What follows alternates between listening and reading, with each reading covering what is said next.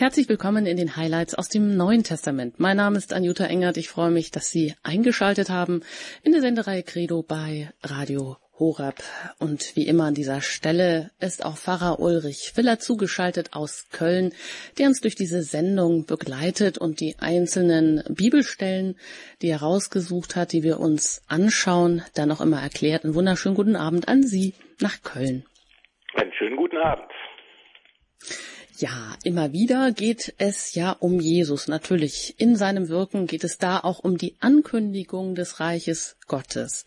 Der Evangelist Markus schildert mit diesen häufig wiederholten Worten, ähm, wie Jesus sein Wirken beginnt. Zum Beispiel heißt es da, die Zeit ist erfüllt, das Reich Gottes ist nahe, kehrt um und glaubt an das Evangelium. Josef Ratzinger weist in seinen Jesus-Büchern darauf hin, dass mit dem Begriff Evangelium doch weit mehr gemeint ist als nur die gute Nachricht. Evangelium, das deutet Ratzinger als Aktion, wirksame Kraft, die heilend und verwandelnd in die Welt eintritt. Das hat aber wohl die Erwartungen vieler zur Zeit Jesu vom Kommen des Reiches Gottes nicht erfüllt. Viele haben wohl eher ein weltliches Reich erwartet an einem konkreten Ort irgendwo auf der Landkarte. Wenn sich aber das Reich Gottes im Innern des Menschen verwirklichen soll, wie Origenes das ähm, erklärt, setzt es eine hellhörige Bereitschaft des Menschen voraus. Und nach Origenes nicht nur das, sondern auch die Vorbereitung der eigenen Seele auf dieses Reich Gottes durch die Absage an alles Böse, eben der Sünde in einem selbst. Und das setzt ja wieder voraus auch ein gewisses Eingeständnis eigener Sündhaftigkeit. Das scheint damals wie heute ein unüberwindliches Hindernis zu sein. Deshalb gingen die Pharisäer wohl auch zum Angriff auf Jesus über und behaupteten gleich mal, Jesus würde Dämonen mit Hilfe des Obersten der Dämonen austreiben. Wir werden im Verlauf der Sendung hören, wie Jesus nicht nur diesen Widerspruch auflöst.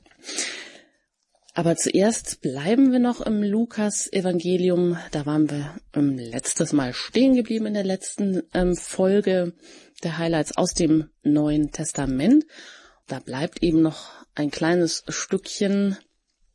Wir hatten uns die Begegnung Jesu mit der Sünderin angeschaut und jetzt folgt ähm, im achten Kapitel, da geht es um die dienenden Frauen, Herr Pfarrer Filler. Äh, wieso haben Sie das auch noch, also war Ihnen das wichtig, dass diese Stelle hier auch noch vorkommt. Ja, wir werden ja nicht gehetzt und haben eigentlich Zeit, auch ausgiebig und ausführlich die Heilige Schrift anzuschauen, das Evangelium zu betrachten. Und da ist es schon eine interessante und wichtige Information, die der Evangelist ähm, aufgeschrieben hat und uns mitteilt und die uns auch einiges verrät über das Wirken des Herrn. Und deshalb wollen wir uns die Zeit nehmen, auch diese Zeilen noch gemeinsam anzuschauen. Schön, dann können wir das gleich mal tun. Wir laden auch Sie immer gerne ein, die Bibel mit ähm, zur Hand zu nehmen, sie aufzuschlagen, mit uns gemeinsam ähm, das Wort Gottes zu verfolgen. Also hier geht es jetzt um das Evangelium nach Lukas, eben Kapitel 8 und da geht es um die ersten Verse, die Frauen im Gefolge Jesu und da heißt es. In der folgenden Zeit wanderte er von Stadt zu Stadt und von Dorf zu Dorf und verkündete das Evangelium vom Reich Gottes. Die Zwölf begleiteten ihn, außerdem einige Frauen, die er von bösen Geistern und von Krankheiten geheilt hatte. Maria Magdalene, aus der sieben Dämonen ausgefahren waren. Johanna, die Frau des Ruzas, eines Beamten des Herodes, Susanna und viele andere. Sie alle unterstützten Jesu und die Jünger mit dem, was sie besaßen. Soweit also diese Textstelle hier im Lukas-Evangelium.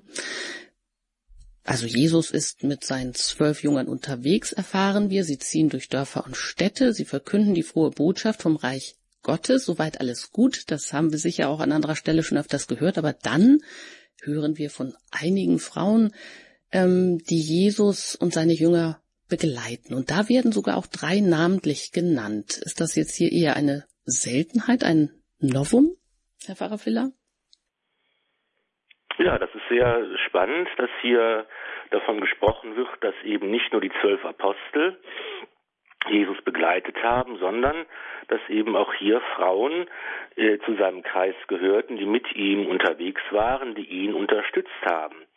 Und hier wird noch einmal äh, vom Evangelisten ganz deutlich gesagt, es geht jetzt nicht um konkrete Ortsangaben, aber es wird deutlich, Jesus geht überall hin. Er ist derjenige, der unterwegs ist zu allen Menschen und das Evangelium vom Reich Gottes verkündet und neben den zwölf Aposteln eben Frauen, die von ihm geheilt worden sind. Es werden hier drei äh, Namen genannt. Einmal Maria Magdalena, die von einer auch damals ungewöhnlichen Form der Besessenheit äh, befreit worden ist. Maria Magdalena, die man verschiedentlich ja im Evangelium findet und hat sie gleichgesetzt mit der Sünderin aus dem Lukas-Evangelium oder auch mit der Schwester des Lazarus identifiziert. Es ist nicht ganz eindeutig zuzuordnen. Jedenfalls Maria Magdalena spielt ja eine wichtige Rolle auch bei den Osterberichten im Evangelium. Sie ist es, die bei Johannes den auf den den den den, den Herrn sucht, der an, an seinem Grab steht und der Jesus begegnet, der auferstandene Herr, den sie nicht erkennt. Sie hält ihn für den Gärtner und kommt erst im Laufe des Dialogs zu der Erkenntnis, es ist tatsächlich der Herr, der auferstanden ist der ihr den Auftrag gibt, die Botschaft von der Auferstehung auch weiterzusagen. Wir haben hier noch eine Dame namens Johanna und die Susanna, die äh, tauchen sonst nicht eigentlich groß namentlich im Evangelium auf. Aber ein interessanter äh, ein interessanter Fakt wird überliefert, dass sie eben Jesus und die Jünger unterstützt haben mit dem, was sie besaßen. Also das waren Frauen, die durchaus äh, vermögend waren, die über ein eigenes äh, Vermögen, über eigene Einkünfte verfügt haben. Das äh, kennt man jetzt zwar in der Antike eher aus dem aus der griechischen Welt, aus dem hellenistischen Bereich, aber auch in Palästina war das durchaus durchaus üblich, dass Frauen, die jetzt entweder nicht verheiratet waren oder verwitwet waren, dass die also durchaus anders als als als in, in, in der römischen Zeit, äh, dass sie also durchaus über ein eigenes Vermögen verfügen konnten. Und das haben sie eben eingesetzt, um jetzt hier ähm, Jesus und die Apostel in ihrer Aufgabe zu unterstützen und ja, ihnen zu helfen. Hm, also so eine Art äh, wohlhabender Mäzen, also Unterstützer. Aber dass es jetzt Frauen waren, ist vielleicht ähm, doch konnte es sein, dass es auch ungewöhnlich ist. Sie sagen zwar, es ist gewöhnlich, aber hier heißt es ja die Johanna, die Frau des Russa, also des Beamten von König Herodes. Da weiß man natürlich nicht, ob sie jetzt verwitwet war, aber hier gewinnt man den Eindruck, als wäre sie verheiratet gewesen. Aber wenn das der Fall gewesen sein sollte, hätte sie dann einfach dem Wanderprediger aus Galiläa, Jesus, so einfach hinterherziehen können. Also wie war da die gesellschaftliche Stellung der Frau zu der Zeit vielleicht nochmal oder auch gerade im Judentum? Ja, man, man sieht eben hier, dass äh, zumindest ähm, von, von Jesus selbst durchaus eine Hochschätzung äh, den Frauen äh, entgegengebracht wurde, dass sie eben hier auch namentlich erwähnt werden, deutet ja auch darauf hin, dass dass hier eine bereits in der Urkirche ganz fest verankerte Tradition gewesen ist, dass diese Frauen den Herrn begleitet haben, dass sie zu seinem Gefolge gehört haben, dass sie ihre eigene Aufgabe und Stellung hatten in der Gemeinde, in der in der Jüngerschaft des Herrn und dass eben ansonsten in der Antike gerade auch jetzt in Palästina ähm, eben die Rolle der Frau äh, nicht äh, gesellschaftlich immer nur hoch angesehen war, dass durchaus eine gewisse Geringschätzung vielleicht vorhanden gewesen ist. Aber eben das sieht man bei Jesus nicht, sondern hier im Gegenteil, er ist derjenige, der ähm, sozusagen mit Hochachtung ähm, den Frauen begegnet. Hm. Und jetzt wird sicherlich diese Stelle auch gerne hergenommen, um ähm, aus den Jüngerkreis äh, weiblich zu erweitern. Also äh, da toben sich ja dann auch einige aus und behaupten, ausgehend von dieser Stelle nun, ah, es hat ja doch Jüngerinnen gegeben. Aber wird davon eigentlich hier im Text so deutlich das gesagt oder geht es hier um diese dienenden Frauen, um die Frauen, die, nein, die begleiten und Jesus unterstützen und seine Jünger eben mit Hab und Gut sozusagen? Ja, wir wollen das jetzt nicht schlecht reden oder kleinreden. Wir kennen jetzt ja nicht nur aus dieser Stelle, wir kennen auch aus der Apostelgeschichte, aus den Paulusbriefen etwa die Tatsache, dass auch Frauen ähm, als Jünger, natürlich als Jünger, das sind ja alle, die Jesus nachfolgen, unterwegs waren, dass sie eben auch in der Missionsarbeit der jungen Kirche mitgearbeitet haben und ähm, dass es, dass sie da auch durchaus eine wesentliche Rolle im Aufbau der Gemeinde, im Aufbau der Kirche äh, gespielt haben, wie es eigentlich jetzt zu allen Zeiten auch gewesen ist. Man muss einfach nur sagen, man kann diese Stellen nicht als vermeintlichen Beweis dafür heranziehen, dass eben jetzt das priesterliche Amt, das eben den Aposteln übertragen worden ist, dass das eben auch den Frauen übertragen worden wäre. Das kann man als nicht als Beleg dafür heranziehen, sondern eben im Abendmahlsaal die Einsetzung des Priestertums, die Einsetzung der Eucharistie,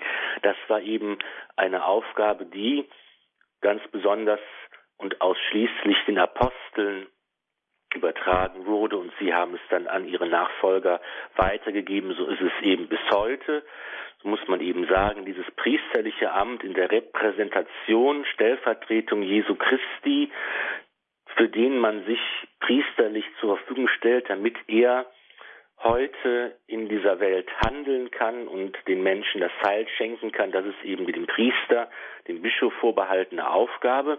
Daneben aber und das soll eben jetzt keine Geringschätzung sein. Also neben diesem Dienstamt, priesterlichen Dienstamt, gibt es eben in der Kirche ja auch andere Bereiche, wo es darum geht, den Glauben zu verkünden, wo es darum geht, das Reich Gottes aufzubauen. Und da haben natürlich auch Frauen ganz äh, hervorragende Stellungen und ähm, ganz, ganz wichtige Aufgaben. Ich denke mal als Beispiel nur mal an, an die vielen großen äh, Ordensfrauen, die etwa im, im Mittelalter und im ausgehenden Mittelalter für die Kirche einen ganz wichtigen Beitrag geleistet haben. Und ähm, das ist auch heute noch so. Hm. Also Sie sagen, die Frau wird hier von Jesus oder die Frauen, die hier namentlich ausnahmsweise auch ernannt, genannt werden, die werden aufgewertet von Jesus. Ähm, die Rolle der Frau im Neuen Testament, ja, da hört man oft ja nicht ähm, namentlich von bestimmten Frauen, von einigen schon. Sie haben es selber schon genannt, die Maria Magdalena ist die erste Zeugin der Auferstehung am Ostermorgen. Das ist ja nun wirklich nicht unwichtig. Oder Frauen sind es, die Jesus unter dem Kreuz beweinen. Und dennoch haben ja heute viele Frauen ein Problem in der Kirche, Woran liegt das? Was meinen Sie, dass Frauen sich oft ähm, nicht wertgeschätzt fühlen in der Gemeindearbeit heutzutage? Also ja, das ist eine, eine, eine spannende und, und, und vielschichtige Frage, denn ich erlebe ja eigentlich als Priester in der Pfarrseelsorge, dass eigentlich das ganze Leben der Pfarrgemeinde fast ausschließlich von Frauen getragen wird. Also was den Besuch des Gottesdienstes, gerade der Werktagsgottesdienste angeht, was die verschiedenen Kreise und Gruppen angeht, also natürlich sind auch Männer da, klar, das ist jetzt äh, vielleicht etwas pointiert gesagt, aber natürlich spielen im Gemeindeleben, in der Verkündigung, in der Katechese und so weiter, bei der Erstkommunionvorbereitung, bei der Firmenvorbereitung und äh, in verschiedenen anderen Bereichen natürlich die Frauen eine ganz wesentliche Rolle.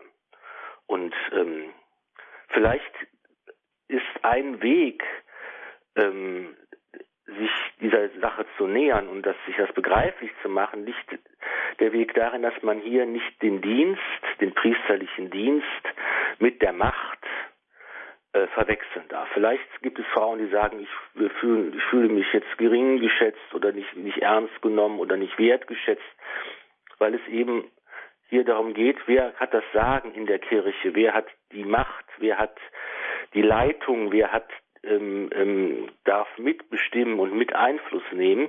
Und da würde ich eigentlich gerne diesen priesterlichen Dienst, das priesterliche Amt als ein Dienstamt charakterisieren, das jetzt erst einmal mit diesen Machtfragen nicht viel zu tun hat. Ich meine, warum soll sollen Frauen nicht auch in einem in einem Bistumsleitung als Personalchef oder in, in einer sonstigen Funktion als Abteilungsleiterin oder so mitarbeiten und äh, und ähm, entsprechende Positionen auch einnehmen, kann ich mir gut vorstellen. Aber das ist eben noch was anderes. Das priesterliche Amt ist eben dieses mit Christus verbundene Amt des besonderen Dienstes, der eben Männern vorbehalten ist, auch nicht allen Männern. Es ist kein Recht. Man hat kein Recht, also Priester zu werden. Das ist eben eine Berufung. Und die Kirche hält eben an dieser Tradition fest, dass äh, die Apostel alle Männer waren und dass eben nur Männer Priester werden können. Ja, so viel mal also zu dieser Stelle, zu der ähm, auch Rolle auch der Frau, der Frauen, die hier auch namentlich genannt äh, werden, die Jesus und die Jünger auch begleiten und ähm, ja, die es also durchaus hier auch gibt oder auch ähm, ja ihre Einschätzung, die ja auch nicht ganz uninteressant ist, überhaupt zur Rolle der Frau auch in der Kirche. Weiter geht es jetzt dann nach der Musik mit dem, Evang mit dem Matthäus-Evangelium äh, da setzen wir fort und da geht es dann um die Verteidigungsrede Jesu gegen den Vorwurf des Bundes mit dem Teufel. Das ist auch ganz interessant, wie hier argumentiert wird oder welche Vorwürfe hier überhaupt ähm, von Seiten der Pharisäer kommen. Also lassen Sie sich ähm, ja vielleicht doch auch ein Stück überraschen, das noch einmal ganz genau anzuschauen. Nach der Musik geht es dann hier bei, bei Radio Horeb weiter.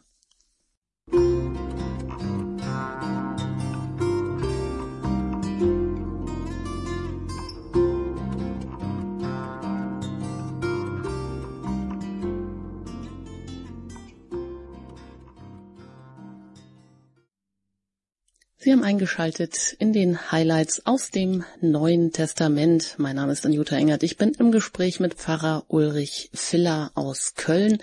Er legt uns hier ausgesuchte Bibelstellen aus. Wir haben gerade über die dienenden Frauen bei Lukas im achten Kapitel gesprochen, Frauen, die Jesus und die Jünger, die Apostel begleiten. Weiter geht es jetzt mit der Verteidigungsrede Jesu. Da geht's dann ins Matthäusevangelium Kapitel 12 und da beginnt es im Vers 22 folgendermaßen. Damals brachte man zu ihm einen Besessenen, der blind und stumm war. Jesus heilte ihn, so dass der Stumme wieder reden und sehen konnte. Da gerieten alle Leute außer sich und sagten, ist er etwa der Sohn Davids? Als die Pharisäer das hörten, sagten sie, nur mit Hilfe von Belzebul, dem Anführer der Dämonen, kann er die Dämonen austreiben. Doch Jesus wusste, was sie dachten, und sagte zu ihnen, jedes Reich, das in sich gespalten ist, geht zugrunde, und keine Stadt und keine Familie, die in sich gespalten ist, wird Bestand haben. Wenn also der Satan den Satan austreibt, dann liegt der Satan mit sich selbst im Streit. Wie kann sein Reich dann Bestand haben? Und wenn ich die Dämonen durch Belzebul austreibe, durch wen treiben eure Anhänger sie aus? Sie selbst also sprechen euch das Urteil.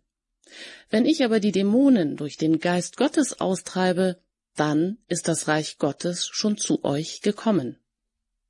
Wie kann einer in das Haus eines starken Mannes einbrechen und ihm den Hausrat rauben, wenn er den Mann nicht vorher fesselt?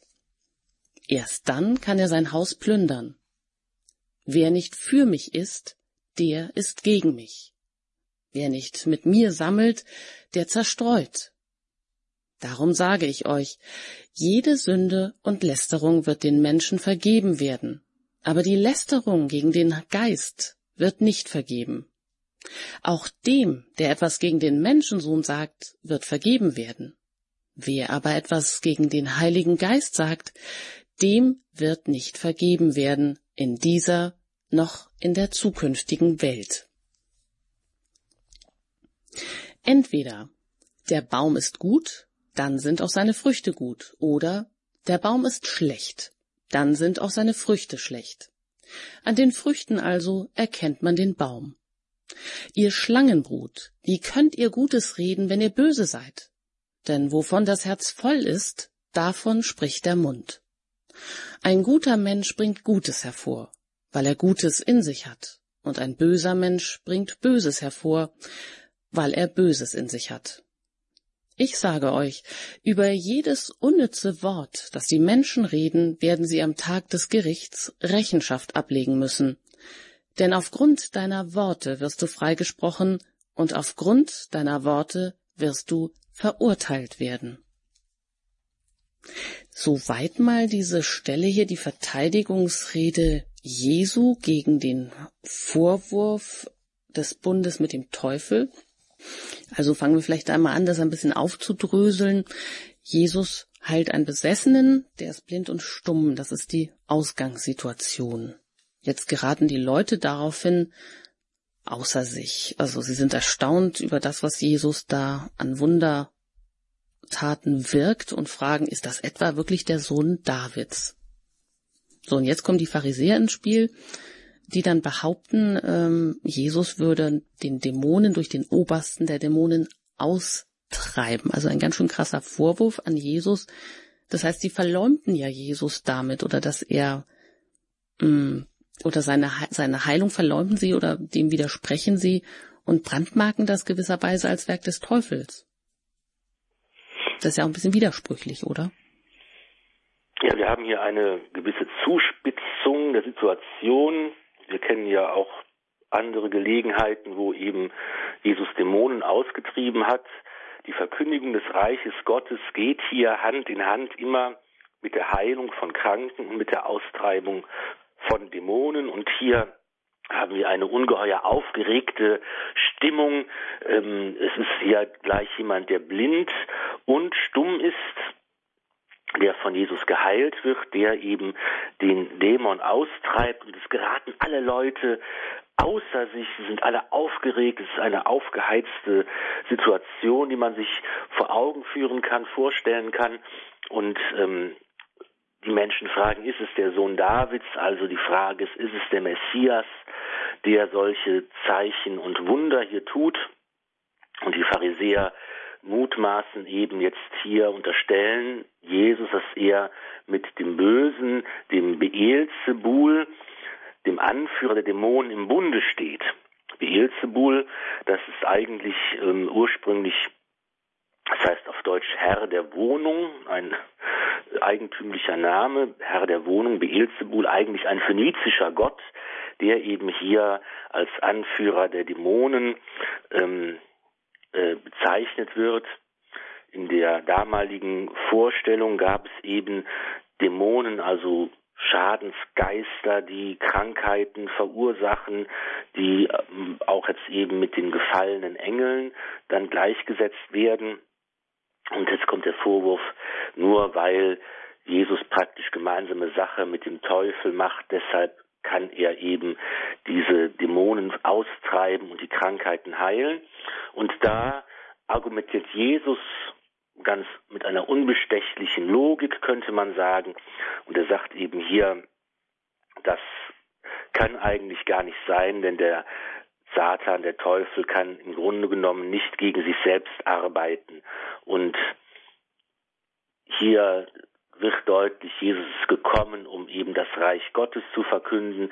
Er ist gekommen im Geist Gottes und er ist gekommen, um die Dämonen und das Böse auszutreiben und nicht um gemeinsame Sache mit ihm zu machen. Mhm. Also Sie sagen, Jesus argumentiert erstmal ganz logisch mm, und ähm, widerlegt das sozusagen, was, was die Pharisäer hier äh, anführen oder er führt diese Behauptung irgendwie ad absurdum. Ähm, denn wenn der Satan gegen seine eigenen Untertanen kämpfen würde, dann hätte sein Reich ja irgendwo auch gar keinen Bestand mehr. Und dann bringt er jetzt noch, ähm, also Jesus, Jesus argumentiert dann weiter und bringt jetzt die Söhne der Pharisäer mit ins Spiel. Also er bringt nochmal eine weitere Ebene mit hinein. Also wunderbare, äh, wunderbare kleine Beispiel noch gibt von dem von dem Einbrecher, der also in das Haus eines starken Mannes einbrechen will und der also ähm, das nur in Ruhe tun kann, wenn er vorher also den Mann fesselt und dann in Ruhe das Haus plündern kann. Und damit meint Jesus ja sich selbst. Also er verwendet ganz unbekümmert hier diese etwas, diesen etwas schrägen Vergleich und sagt, gut, der Dämon ist vielleicht stark, aber ich bin stärker und ich kann ihn überwinden und ich kann ihn bezwingen und äh, ich kann eben wie der geschickte Einbrecher, der einen starken Mann fesselt, kann ich also das Böse und den Teufel überwinden. Stimmt, das ist jetzt nicht von, von vornherein vielleicht gleich verständlich, den, den Vergleich, den er da bringt, oder man weiß nicht, wer ist jetzt hier also gemeint. Also Jesus meint sich selber mit dem Dieb, den, der Dieb kann nur das Haus ausrauben, wenn er, wenn er vor, vorher der Hausherr gefesselt ist. Das ist ja eigentlich lustig. Also ich meine, dass Jesus hier sich selber meint, oder die, er ist derjenige, der die Gefangenen dann befreien will, weil er stärker ist. Genau, Bild, er ist stärker was, als, der, als, als die Dämonen, er ist stärker als Beelzebul, der anführende Dämonen, und er ähm, beherrscht praktisch das Böse und äh, ja, er ist derjenige, der das Böse überwindet und besiegt. Aber gleichzeitig ähm, bringt er hier den Vergleich, wie Sie, wie Sie sagen, ein bisschen derber Vergleich, dass er selber der Dieb ist. Also er stellt sich gleich mit dem Dieb. Genau, so wie der Dieb den starken Mann überwinden kann, indem er ihn fesselt und dann sein Haus plündert, genauso ist Jesus stärker klüger, findiger als die Dämonen, als das Böse, das er besiegt. Hm. Ja, da könnten natürlich jetzt wahrscheinlich auch einige denken, wie der behauptet, der Sohn Gottes zu sein und hier vergleicht er sich mit einem Dieb. Also ich denke mal, könnte das nicht auch Anstoß erregen oder geht es hier einfach nur darum, was plakativ einfach vor Augen zu führen? Dann natürlich, das ist immer wieder zu finden im Evangelium, dass man eben sagt, oh, hm, kann ich das so, ähm, ist das, macht das Sinn, ist wie so mal vergleicht Jesus sich hier mit dem Einbrecher, aber natürlich ist plakativ, es fordert äh, zu Entscheidungen heraus und natürlich die Menschen stören sich an dem, was Jesus sagt, das findet man immer wieder.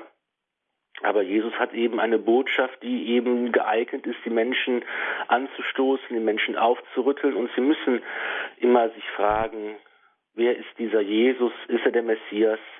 Soll ich ihm folgen? Wie entscheide ich mich für oder gegen ihn? Hm. Ähm, davor geht es ja noch um eine Stelle, da hatte ich gerade angefragt, da gibt es natürlich wahrscheinlich unterschiedliche Übersetzungen auch. Also Jesus verweist dann nochmal die Pharisäer an, ja, ob es jetzt ihre Söhne oder ihre Anhänger sind, die ja das Gleiche tun, die ja auch, also ähm, böse Geister austreiben. Und da verlagert er das also nochmal auf diese persönliche Ebene und, und fragt sie, wie, wer soll denn über die dann richten? Seid ihr das dann auch? Also sind es die Pharisäer, die dann ähm, ja eigentlich dann auch ähm, als Richter auftreten und ähm, die müssen ja dann auch sozusagen die Taten ihrer eigenen ob das jetzt die Söhne oder Anhänger sind, verleumden. Genau, er wendet das Argument praktisch gegen die Pharisäer und ihre Anhänger, die eben auch ja Dämonen austreiben, Kranke, Kranke heilen, das zumindest versuchen. Und er sagt eben, wenn, wenn, wenn ich auf diese Art und Weise im Bund mit dem Bösen handle, wie es machen denn eure Anhänger, machen sie nicht genau dasselbe. Also wendet nochmal das Argument praktisch gegen sie. Mhm. Und dann ähm, sagt er ja auch, Jesus, ähm, der bringt jetzt wieder sich ins Spiel und er sagt aber er, durch sein Handeln bringt er ja schon das Reich Gottes. Also weil man doch das Austreiben der Dämonen eben gerade nicht mit dem Dämon, sondern nur eigentlich mit dem Gegenüber, mit dem Heiligen Geist erwirken kann. Und damit, also bringt er jetzt das Reich Gottes hier auch wieder ins Spiel und sagt, das bricht doch damit schon an. Also ich habe es schon, also mit meinem Wirken bricht hier schon eine neue Wirklichkeit an. Oder er sagt eben gerade dadurch, dass er austreibt, die bösen Geister austreibt, dadurch befreit er ja, dadurch ähm, gibt er Rechenschaft davon, wessen Herkunft er ist. Aber das ist wahrscheinlich schwer anzunehmen, oder? Ja, das ist das Besondere eben auch der Verkündigung des Herrn, dass diese Botschaft vom Reich Gottes, das bereits angekommen ist. Das wird ja hier ganz deutlich. Jesus sagt, das Reich Gottes ist schon da. Es hat bereits angefangen, es ist schon gegenwärtig. Wir können es sehen, unter anderem daran, dass die Dämonen ausgetrieben werden, dass die Kranken geheilt werden, dass die Prophezeiungen des alten Bundes schon jetzt anfangen, Wirklichkeit zu werden. Das Reich Gottes ist bereits da, es ist noch nicht vollendet. Das ist eigentlich diese, das Besondere, was Jesus äh, verkündet. Das Reich Gottes hat angefangen und es breitet sich aus es ist schon da, aber es ist noch nicht vollendet, noch nicht vollkommen. Das ist eigentlich das, was hier auch nochmal deutlich wird. Mhm. Also Jesus geht da ganz logisch vor, er argumentiert, Sie sagen auch mit einer unbestechlichen Logik, er bringt Vergleiche, er bringt Beispiele auch aus dem Leben, ähm, auch ganz persönliche Beispiele und er rundet das Ganze in einem so Zwischenfazit ab, könnte man sagen, wo er dann, wo das Ganze kulminiert und er sagt, also wer nicht mit mir ist, der ist gegen mich, um das nochmal auf den Punkt zu bringen. Das ist jetzt auch wieder etwas so ja, was so ganz krass ist, was äh, spaltet oder wo wieder so deutlich wird, die Nachfolge Jesu verlangt den ganzen Menschen, also die Pharisäer, die jetzt bis hier das nicht ähm, verstehen können oder die Jesus nicht verstehen können. Das heißt, also sie wollen offensichtlich Jesus auch nicht verstehen. Ja, es ist eben das Evangelium oft äh, mehrdeutig und rätselhaft und nicht leicht immer zu verstehen, ähm, widersprüchlich teilweise auch. Das Wort Gottes ist etwas, wir merken es immer wieder, lebendiges und wir haben hier keine ähm, äh, kein, keine, kein, kein Gesetzeswerk oder ein Regelwerk, sondern wir haben tatsächlich hier die Überlieferung des Wortes Gottes. Und das ist hier eine Zuspitzung, die, wie Sie völlig zu Recht sagen, die ganz krass im Grunde genommen ist. Wer nicht für mich ist, der ist gegen mich. Wer nicht mit mir sammelt, der zerstreut. In dieser Situation ganz klar auf den Punkt gebracht, die Aufforderung zur Nachfolge und ähm, die Aussage, dass alle, die nicht für ihn sind, die nicht ihm nachfolgen, eigentlich gegen ihn arbeiten. Interessanterweise gibt es auch die genau gegenteilige Aussage im Evangelium, dass Jesus eben sagt, wer nicht gegen mich ist, der ist für mich. Und im Grunde genommen hier eine ganz weite Definition ähm, der Jüngerschaft ähm, zeichnet, während hier eine ganz klare und enge Definition vorgenommen wird. Hm. Ja, schauen wir weiter noch in den Text. Es wird ja auch zunehmend interessant und interessanter. Was kommt jetzt? Jetzt geht es ähm, um nochmal um die Sünde und die Lästerung gegen den Heiligen Geist. Also Jesus sagt, jede Sünde wird den Menschen vergeben, aber die Lästerung gegen den Heiligen Geist nicht. Ja, erklären Sie das doch mal. Also hier ging es jetzt gerade darum, dass die Pharisäer Jesus der Zusammenarbeit mit dem Teufel bezichtigt haben. Heißt das, dass sie gegen den Heiligen Geist gelästert haben? Ja, es gibt zwei Möglichkeiten. Entweder ist es der Geist Gottes, der handelt, der Geist Gottes, der sichtbar wird, der das Böse überwindet und besiegt, oder es ist der Geist des Bösen, der Geist des Satans, der hier äh, ähm, arbeitet gegen sich selbst. Das war ja das Thema in der Diskussion zwischen den Pharisäern und Jesus. Und jetzt sagt, spricht Jesus eben von dieser berühmten Sünde gegen den Heiligen Geist. Was ist damit gemeint? Es geht im Grunde genommen darum, dass äh, der Mensch ja die Vergebung, das Heil, die Barmherzigkeit Gottes ablehnt. Das ist die äh, Lästerung, die Sünde gegen den Heiligen Geist und gegen die Überwindung des Bösen, die der Heilige Geist vollbringt. Und der Mensch wird ähm, Vergebung erfahren, er wird Heil erfahren, er wird Barmherzigkeit erfahren, aber er muss das auch wollen. Er muss diese Vergebung auch in sein Leben hineinlassen. Er muss wollen, dass der Heilige Geist an ihm handelt. Und wer das nicht will, dem kann eben nicht vergeben werden. Da muss der Mensch schon mitarbeiten. Und genau darum geht es hier zu sagen, wer äh, sich da, wer sein Herz verstockt, wer sein Herz verriegelt und versperrt für das Wirken des Geistes Gottes, der kann die Gaben des Geistes, die Vergebung und die Barmherzigkeit nicht empfangen. Da muss also der Mensch selber auch mittun, mitarbeiten, er muss es wollen, er muss die Vergebung Gottes auch empfangen wollen. Und wer das nicht will, der, dem kann nicht vergeben werden, weil er selbst sich da versperrt. Insofern kann man immer so schön sagen, in der Hölle sind alle diejenigen, die gar nicht heraus wollen, weil sie eben die Vergebung und das Seil Gottes nicht empfangen wollen. Sie sagen Nein und vor diesem endgültigen Nein des Menschen, da respektiert Gott eben die Freiheit, die der Mensch in diesem Fall missbraucht wenn er Nein sagt. Hm. Also so wie es da ein bisschen sperrig steht, die Sünde wider den Heiligen Geist, kann es sicherlich auch zu vielen Missverständnissen führen, ähm, weil hier diese Sünde mit der Unmöglichkeit der Vergebung einhergeht. Da hört man dann vielleicht schon innerlich den Aufschrei, das ist ja ganz unbarmherzig. Aber Sie sagen, es ist eigentlich so gemeint, dass der Mensch ähm, sich hier ganz bewusst und willentlich dem Wirken des Heiligen Geistes oder auch der Barmherzigkeit Gottes absolut verschließt. Also er will das partout nicht annehmen. Ganz genau. Man kann also nicht sagen, das ist jetzt hier eine konkrete Sünde, die, die gemeint ist oder ein, ein Worte, die, die, die verwendet werden und die jetzt so übel sind, dass sie nicht vergeben werden können, sondern genau, das, das wäre ja auch eine, eine merkwürdige Vorstellung, sondern es geht eben genau darum, dass, dass dieses etwas gegen den Heiligen Geist sagen im, im Grunde genommen bedeutet, sich hier gegen das Wirken des Gottesgeistes versperren. Ja, und ähm, da ist es eben dann unmöglich, die Vergebung zu, empf zu empfangen, weil der Mensch da mitwirken muss. Hm. Wie ist es denn? Gibt es denn kirchlicherseits oder von der, von, vom katholischen Katechismus her noch andere Sünden, für die es keine Vergebung gibt? Oder ich glaube, es gibt, ähm, die Kirche unterscheidet aber nochmal Sünden gegen wieder den Heiligen Geist. Da unterscheidet sie nochmal. Kann es sein?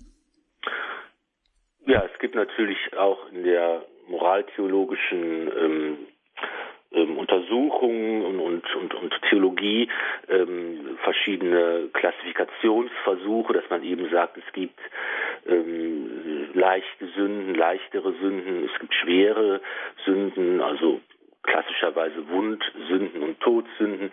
Es gibt nochmal besonders abscheuliche Sünden, himmelschreiende Sünden, die eben ganz besonders ähm, widerwärtig sind und ähm, aber grundsätzlich äh, muss man eben sagen, ist eben, gibt es keine Sünde und keine Schuld des Menschen, die so schlimm wäre, dass sie nicht vergeben werden kann. Die Barmherzigkeit und Liebe Gottes ist immer größer als jede Schuld des Menschen. Und da kann man anstellen und machen und tun, was man will. Gottes Liebe ist immer größer. Auch der allergrößte Sünder wird, wenn er es eben denn will, das ist der entscheidende Punkt, wenn er es will, wenn er darum bittet, wenn er bereut, wird er Barmherzigkeit und Heil erfahren. Aber das ist eben der Schritt oder die Voraussetzung dafür. Gott zwingt keinem Menschen das Heil und das, seine Liebe auf, sondern er hat uns als freie Wesen erschaffen, als Wesen, die berufen sind zur Liebe. Und das ist eben die Grundlage, auf der uns Gott uns begegnet. Und das ist die Grundlage, die er auch respektiert. Er zwingt uns nicht zum Heil, sondern will, dass wir in Freiheit Ja sagen. Hm, das ist ja eigentlich schon mal eine umwerfende oder unermessliche Botschaft, diese grenzenlose Bereitschaft der Vergebung, also oder dieses äh, ja, überfließende Meer an Liebe, was Gott den Menschen eigentlich da anbietet. Ja, schauen wir noch abschließend nochmal in den äh, Text hinein. Also Jesus bringt ja dann noch weiter wieder, also macht das anschaulich mit dem Baum, der gut ist, wenn er gute Früchte trägt und umgekehrt. Ähm, sagt dann aber auch nochmal oder gibt nochmal die Warnung aus, dass über jedes unnütze Wort Rechenschaft abgelegen wird, abgelegt werden muss am Tag des Gerichts. Ist das so gemein, wie es hier steht? Da können wir uns alle Ja, da wird einem mulmig, wenn man das jetzt so, wenn man das jetzt hört, ja. Das ist tatsächlich eben auch nochmal die, ähm, die, die, die, die Mahnung und Warnung, die auch an anderen Stellen im Evangelium immer wieder auch äh, uns entgegenschlägt. Es gibt das Gericht und ähm, tatsächlich sind, ist unser Leben ein Ernstfall. Ja, das soll uns bewusst gemacht werden. Ähm, auf der einen Seite ähm, sind wir zum Heil berufen und Gott will uns das Leben in Ewigkeit schenken. Aber wir dürfen weder daran verzweifeln, dass wir gerettet werden, doch noch dürfen wir sagen, es ist alles schon in trockenen Tüchern, sondern, wie es sagt der heilige Paulus, müht euch mit Furcht und Zittern um euer Heil. Ja, wir sind also aufgerufen, die Entscheidung zu fällen für Gott, für Christus. Und diese Entscheidung muss jeden Tag von neuem lebendig gemacht werden. Und natürlich stehen wir auch in der Gefahr, dass wir das ewige Heil auch verwirken können, verlieren können. Und da dürfen wir uns nicht zu gemütlich und zu bequem einrichten in unserem Leben, sondern sollen immer auch daran erinnert werden, was für uns auf dem Spiel steht. Und das, dieses Wort des Herrn gehört sicher in diese Reihe der Mahnungen und Warnungen mit hinein. Hm. Also eine schon unglaubliche Spannung auch, ähm, die bis zum Lebensende erhalten bleibt, eben diese Spannung oder ja Lebensspannung, Spannung zwischen zwischen der Mahnung und der Warnung, ähm, dass das unser Leben nicht leicht zu nehmen ist und dass wir auch wirklich gucken müssen, was wir da so verzapfen und auch was wir reden. Andererseits eben aber auch dieses unermessliche Angebot, Liebesangebot, alle, dass Gott alle retten will und auch alle Sünde vergibt, bis auf diese hier, dass das Herz verstockt ist und ein Mensch partout nicht will, ähm, das aber auch der Freiheit der Liebe dann widerspricht und Gott, wie sie sagen will, aus freier Liebe natürlich jeden Menschen für sich gewinnen. Eines noch, eines noch, was hier auch auffällt am Text, vielleicht, ähm, Jesus nimmt ja mal wieder auch gar kein Blatt vor den Mund. Er redet ja die Pharisäer hier auch wieder mit Schlangenbrut oder Natternbrut an. Mm, naja, wenn wir uns jetzt vorstellen, wir wären, würden so angeredet, dann würde das wahrscheinlich aber nochmal so die Ablehnung im eigenen Herzen vergrößern. Oder ist es da sowieso klar, da ist, da ist schon so viel Widerspruch auf Seiten der Pharisäer oder so viel Ablehnung sowieso schon da? Ja, da geht es ja um diesen Zusammenhang, wie könnt ihr Gutes reden, wenn ihr böse seid? Also das ist ja hier auch dieses Wort von dem, äh, von dem unnützen Wort, was die Menschen reden, über das sie Rechenschaft ablegen müssen. Das ist ja so ein Zusammenhang. Es geht also darum, was ist im Menschen, was ist im Herzen des Menschen, wo das Herz von voll ist, davon spricht der Mund. Ja, es geht also um eine Übereinstimmung. Das ist ja auch dieses Gleichnis von dem Baum, der seine Früchte trägt gute oder schlechte Früchte, also der Mensch und was er denkt und was er, wie er lebt und wie er sich entscheidet. Und da müssen eben die Handlungen des Menschen, sein Leben soll übereinstimmen mit dem, was er sagt, mit seinen Worten. Und Jesus kritisiert eben hier, dass das bei den Pharisäern nicht der Fall ist, dass sie also etwas anderes sagen, als was sie tun. Und er verlangt eigentlich, dass unsere unser innerer Glaube, unsere innere Bereitschaft, ihm nachzufolgen, das muss sich eben auch in unseren äußeren Worten ausdrücken. Das soll eine Übereinstimmung sein. Und deshalb sollen wir eben auch nicht die unnützen Worte reden, sondern wir sollen eben das, was wir denken und glauben und wie wir leben und handeln, das muss sich eben auch in dem, was wir sagen, äh, ausdrücken. Und dann können wir eben auch im Gericht bestehen, wenn wir eben hier Christus ähnlich und Christusförmig sind. Ja, und ähm, dabei wollen wir jetzt diese Stelle belassen.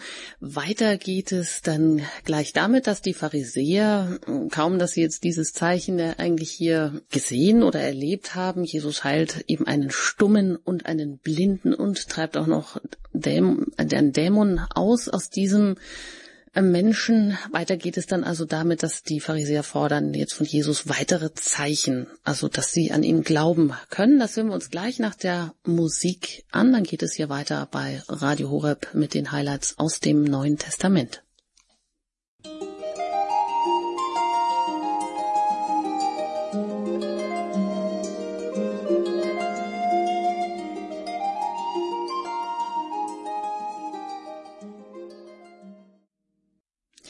Wir sind hier mitten im Gespräch über Bibelstellen in den Highlights aus dem Neuen Testament. Mein Name ist Anjuta Engert und ich bin im Gespräch mit Pfarrer Ulrich Filler. Er legt uns jeweils die Bibelstellen aus. Zuletzt die Verteidigungsrede Jesu gegen den Vorwurf ähm, der Pharisäer, er würde ähm, im Bund mit dem Teufel stehen. Das haben wir ganz genau uns gerade angeschaut, wie Jesus da argumentiert ähm, und was für Bilder und Beispiele er bringt und wie bestechend das dann im, eigentlich auch ist. Weiter geht es jetzt ähm, im Evangelium nach Matthäus Kapitel 12, Vers 38 bis 42 um die Zeichenforderung der Pharisäer. Und da heißt es, zu dieser Zeit sagten einige Schriftgelehrte und Pharisäer zu ihm, Meister, wir möchten von dir ein Zeichen sehen. Er antwortete ihnen, diese böse und treulose Generation fordert ein Zeichen, aber es wird ihr kein anderes gegeben werden als das Zeichen des Propheten Jona. Denn wie Jona drei Tage und drei Nächte im Bauch des Fisches war, so wird auch der Menschensohn drei Tage und drei Nächte im Innern der Erde sein. Die Männer von Ninive werden beim Gericht gegen diese Generation auftreten und sie verurteilen, denn sie haben sich nach der Predigt des Jona bekehrt. Hier aber ist einer, der mehr ist als Jona. Die Königin des Südens wird beim Gericht gegen diese Generation auftreten und sie verurteilen. Denn sie kam vom Ende der Erde, um die Weisheit Salomos zu hören. Hier aber ist einer, der mehr ist als Salomo. Soweit die Worte der Bibelstelle. Also jetzt fordern die Pharisäer ein Zeichen von Jesus, aber Jesus verneint ihnen das und bezeichnet sie hier auch als böses, als ehebrecherisches Geschlecht. Denn Zeichen sind ja schon gegeben worden. Jesus verweist hier auf den Propheten Jona. Und er vergleicht das Schicksal des Propheten mit seinem eigenen. Also auch der Menschensohn wird drei Tage und drei Nächte unter der Erde sein. Ja, und Jesus vergleicht dann wiederum auch die Pharisäer mit den Männern von Ninive, die sich bekehrt haben. Also der stellt das hier gegenüber. Dieses Geschlecht, diese Männer, die sich bekehrt haben und die dann nicht verurteilt werden. Aber wie ist es mit den Pharisäern? Und ähm, dann endet diese Rede mit dem merkwürdigen Satz, hier aber ist mehr als Jona. Was meint Jesus damit? Ja, zunächst einmal lehnt Jesus ein großes Schauwunder, ein mirakulöses Spektakel ab, das gefordert wird, sondern er sagt eben, die Zeichen, die ich tue, sind schon da. Das sind die Zeichen und Wunder, die das Reich Gottes ankündigen und zeigen, dass es bereits gekommen ist. Aber sie setzen eben voraus, dass die Menschen bereit sind zu glauben, dass die Menschen bereit sind, ähm, in Jesus den Messias zu erkennen. Es ist eben nicht so, dass äh, zuerst ein großes Wunder kommt und daraufhin die Menschen zum Glauben an Christus kommen, sondern es ist eigentlich umgekehrt. Erst dann, wenn die Menschen ihr Herz öffnen, erst dann, wenn die Menschen bereit sind zu glauben, dann kann Jesus auch die Zeichen und Wunder tun. Und deshalb lehnt er eben auch die Forderung ab, dass eben als sozusagen als Beweis äh, für seine, dass er der Messias ist, dass er der Sohn Gottes ist, da soll er mal ein großes Wunder tun. Jesus kann nur dann Wunder tun, wenn die Menschen schon die Bereitschaft mitbringen, sich für ihn zu öffnen.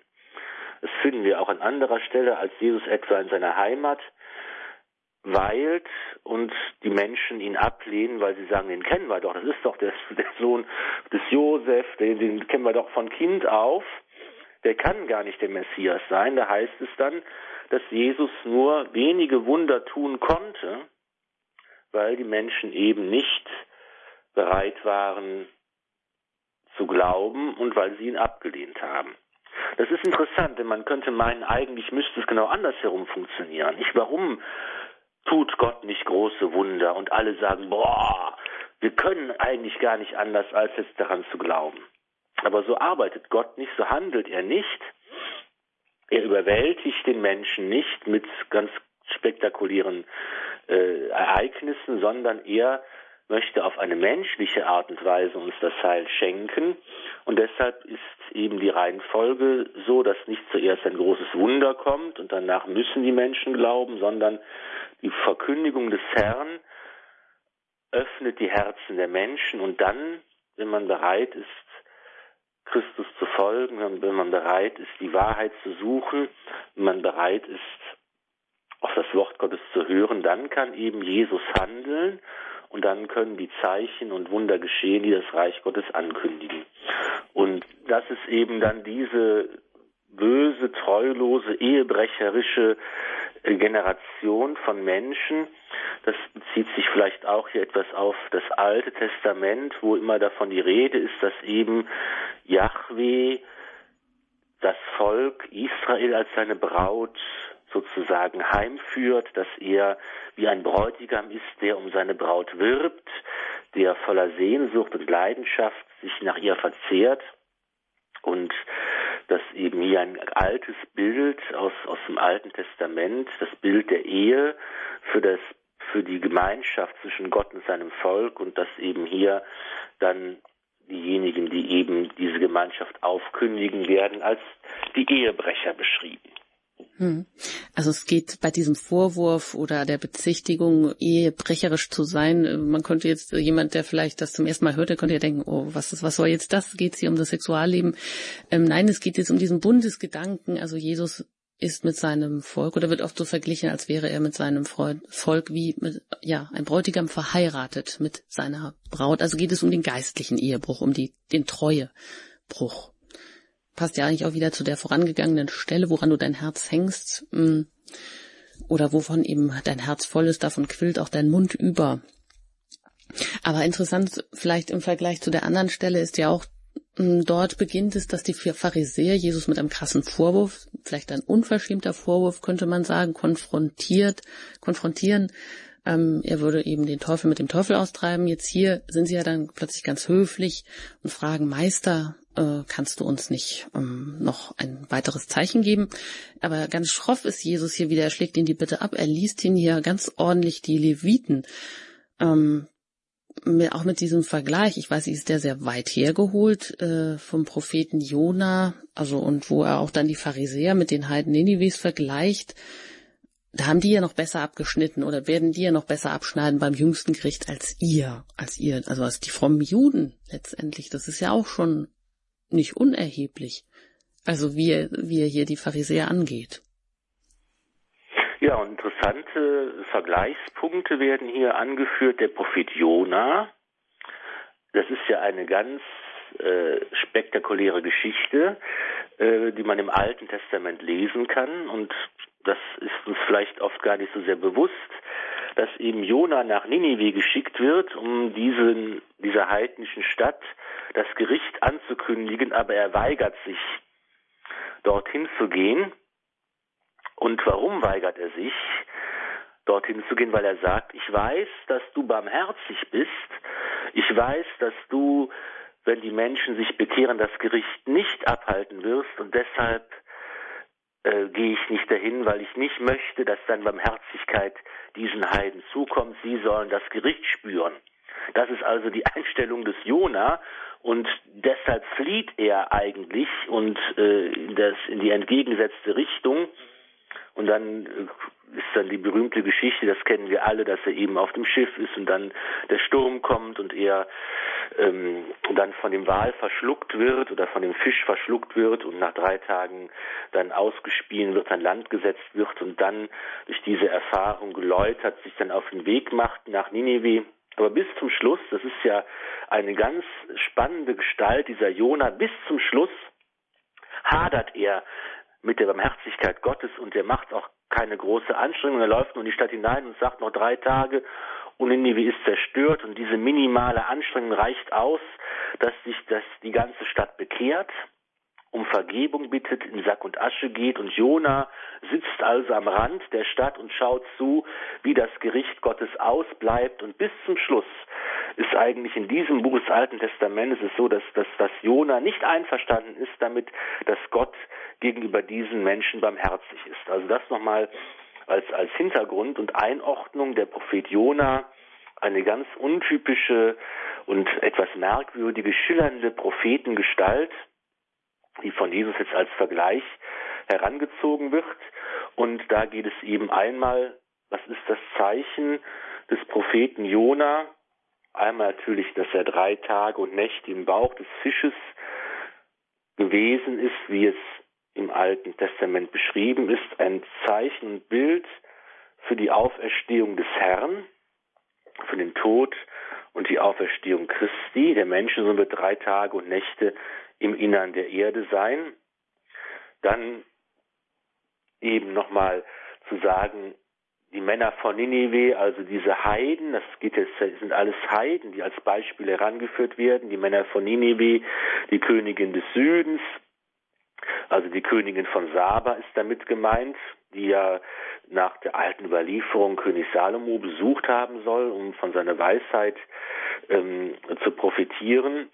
Das sind eben Beispiele, die die Generation der Pharisäer beschämen soll, die eben Jesus nicht erkennen und ihn nicht sehen, was sich da vor ihren Augen abspielt, dass eben der Messias da ist und dass der Sohn Gottes gekommen ist. Mehr als Salomo. Hm, das heißt also nicht die fromme Herkunft oder das fromme Gehabe zählen letztendlich, das machen die Beispiele hier ja wohl offensichtlich deutlich, sondern selbst diese, die Heiden, die sich da bekehren in Ninive und zwar ohne großes Zutun von Jona, der hat da schnell seine Schuldigkeit getan, ähm, bekehren sie sich ja schon oder kehren um.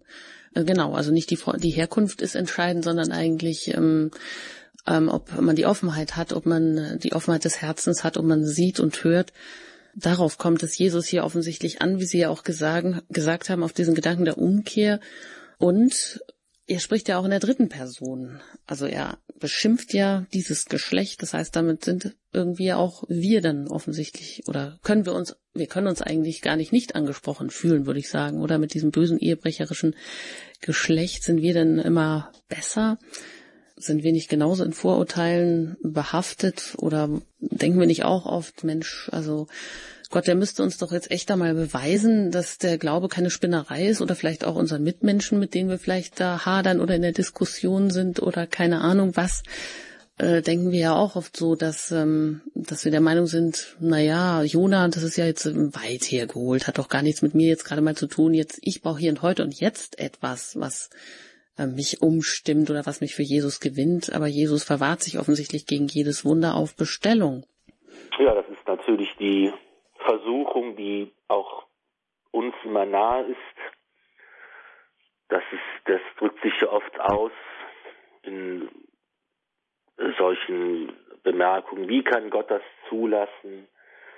Warum äh, ist das alles so schlimm? Und wenn es doch Gott gibt, warum macht er es nicht anders und besser? Und das sind alles so Variationen dieses einen, dieses, dieses einen Grundgedankens, die, die, die, die Bitte um ein großes Wunder, um ein Zeichen, das im Grunde genommen mich, äh, mir meine Entscheidung überflüssig macht, ja, meine Entscheidung für Christus, meine Entscheidung für Gott, weil ich gar nicht mehr anders kann, als zu glauben, wenn ich ein solches Wunder sehe. Dabei müsste eigentlich den Zeitgenossen Jesu wie auch uns klar sein, hier ist eben jemand, das sagt Jesus ja auch über sich selbst hier ganz, ganz deutlich, er ist größer als die Propheten des alten Bundes, er ist größer als der Tempel, er ist größer als der berühmteste und weiseste König der Geschichte Israels. Hier ist wirklich der Messias, der Sohn Gottes, einzigartig. Das ist eben auch eine selbst Bezeichnung und eine Selbstaussage, die Jesus hier, hier macht und die uns natürlich dann zur Entscheidung drängt. Hm. Diese Selbstaussage, damit meinen Sie jetzt hier aber ist mehr als Jona oder wo er sagt, hier aber ist mehr als Salomo. Von sich selbst. Hm. Das heißt, oder, oder vielleicht auch, wenn er mehr sagt, dann meint er, meint er vielleicht sich selbst oder auch die Dreifaltigkeit oder vielleicht auch den Heiligen Geist könnte man das auch sagen, weil es darum auch davor ja auch darum ging oder um die Umkehr oder auch um das Moment der Umkehr oder dass gerade der Heilige Geist ist derjenige ist, der sehend macht oder der offen macht für das Heil, dass Jesus vielleicht ähm, eben schon gewirkt hat oder der die Augen öffnet, auch für die Zeichen, die Jesus schon gewirkt hat? Ja, er, er spricht schon ähm, von sich selbst. Hier ist einer, der mehr ist als Salomo. Damit meint er sich selbst natürlich auch damit verbunden die Zeit des Heils, die jetzt angebrochen ist, das Reich Gottes, das gekommen ist, der Jesus, der Gott Gesandte, der eben den Heiligen Geist sendet, der in der Kraft des Heiligen Geistes die Dämonen austreibt, das ist natürlich alles dann auch damit verbunden.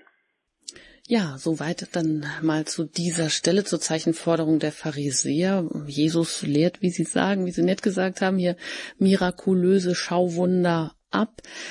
Erst äh, wenn die Menschen sich öffnen, erst dann, also wenn sie zur Umkehr bereit sind, wenn sie ein offenes Herz haben, ein offenes Auge, ein offenes Ohr, dann ist auch, äh, können sie auch die Zeichen, die Wunder verstehen, die Jesus schon ähm, gewirkt hat. Ja, das können wir vielleicht mitnehmen und auch, dass unser Leben ein Ernstfall ist und dass wir immer in dieser Spannung leben zwischen der unendlichen Barmherzigkeit Gottes, der uns das Leben in Ewigkeit schenken will, aber wiederum auch äh, den warnenden Worten, dass es äh, nicht alles so ganz einfach hinzunehmen ist, sondern dass wir uns schon auch ein bisschen anstrengen und bemühen müssen. Herr Pfarrer Villa, ich danke Ihnen ganz herzlich, dass Sie heute wieder hier gemeinsam mit uns die Sendung gestaltet haben, uns durch diese, ähm, um diese Stellen manchmal auch schwierige und schroffe Aussagen manövriert haben und uns da auch ein bisschen Steuerung, klare Sicht verschafft haben in der einen oder an, an der einen oder anderen Stelle. Vielen Dank Ihnen. Weiter geht es dann in der nächsten Sendung äh, fortlaufend mit den weiteren Bibelstellen, äh, ja hier erst einmal fortlaufend, die Sie auch ausgesucht haben. Und dann sei mir noch der Hinweis gestattet, dass man natürlich diese Sendungen hier auch die ganze Reihe sich noch einmal anhören kann im Podcast-Angebot. Da müssen Sie ein bisschen suchen und ähm, runterscrollen und nicht aufgeben, bis die ein oder andere Folge dieser Sendereihe auftaucht. Und Sie haben auch die Möglichkeit, die Highlights aus dem Alten Testament im FE Medienverlag in Form, also in Buchformat zu bestellen. Da sind jetzt fast alle Bände herausgekommen. Und genau, ansonsten bleiben Sie einfach weiter dran und hören sich die Sendungen an. Dann kommen Sie auch kriegen Sie einen guten roten Faden durch ähm, die Bibel und eben, wie gesagt, diese Highlights. Also vielen Dank an Sie, Herr Pfarrer Ulrich Filler, und auch bei Ihnen darf ich mich verabschieden und mich fürs Zuhören bedanken. Und äh, Herr Pfarrer Filler schließt gleich noch mit dem Segen ab. Machen Sie es gut, Ihre Anjuta Engert. Weiter geht's bei Radio Horeb dann mit dem Nachtgebet der Kirche. Der Herr sei mit euch. Und mit deinem Geiste. Es segne euch der allmächtige und gütige Gott, der Vater und der Sohn und der Heilige Geist. Amen. Gelobt sei Jesus Christus. In Ewigkeit. Amen.